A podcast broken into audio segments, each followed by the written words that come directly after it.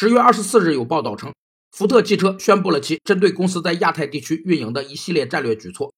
其中，福特汽车将福特中国全面升级成为独立业务单元，并直接向公司全球总部汇报。战略业务单元是公司中的一个职能单元，是以企业所服务的独立产品、行业或市场为基础，由企业若干事业部或事业部的某些部分组成的战略组织。